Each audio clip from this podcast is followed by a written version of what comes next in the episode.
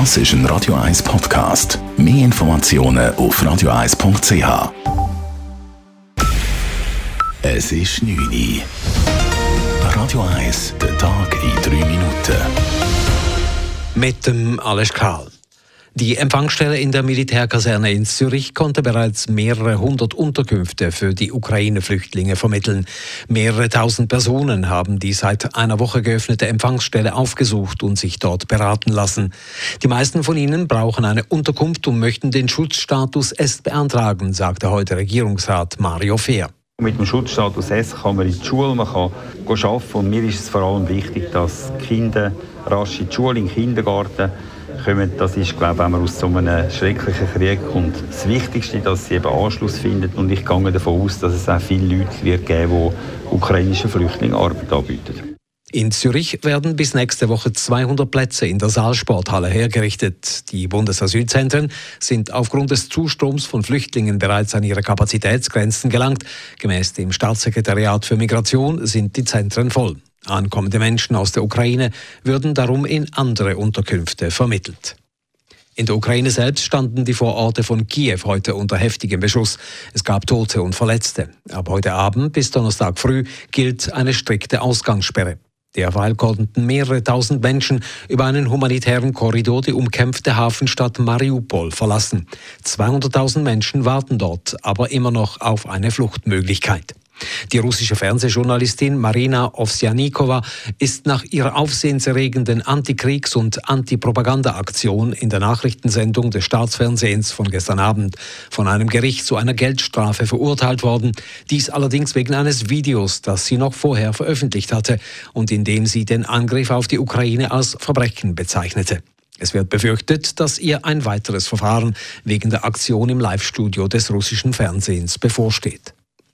Die Zürcher Gesundheitsdirektion setzt bei der Spitalliste den Rotstift an. Gemäß der Spitalplanung, die der Regierungsrat heute präsentiert hat, soll das Akutspital Affoltern bis Ende 2025 schließen. Auch das Spital Uster erhält einen nur auf drei Jahre begrenzten provisorischen Leistungsauftrag.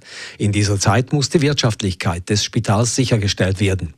Die Spitalplanung geht nun in die Vernehmlassung. Der Regierungsrat entscheidet definitiv im August.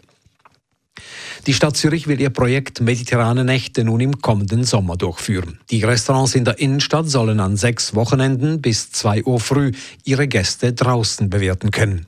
Diese Idee sollte schon im Sommer 2020 umgesetzt werden, doch Rekurse aus den Quartieren aufgrund des erwarteten nächtlichen Lärms verhinderten dies. Der Versuch wird polizeilich begleitet und es gibt Lärmmessungen, die danach ausgewertet werden, teilte die Stadt heute mit. Die SBB haben im letzten Jahr einen Drittel weniger Passagiere befördert als noch vor der Corona-Pandemie.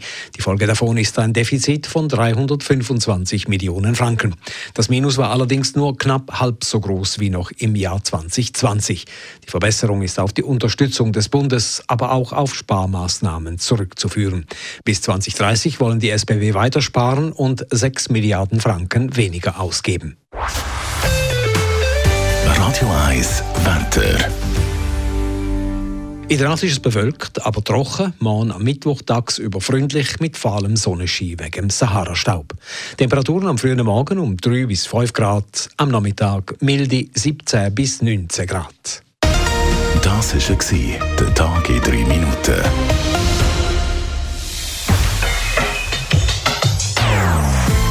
Non-Stop-Musik auf Radio 1.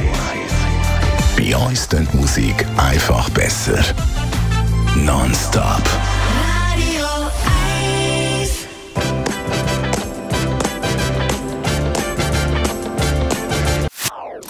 Das ist ein Radio 1 Podcast. Mehr Informationen auf radio1.ch.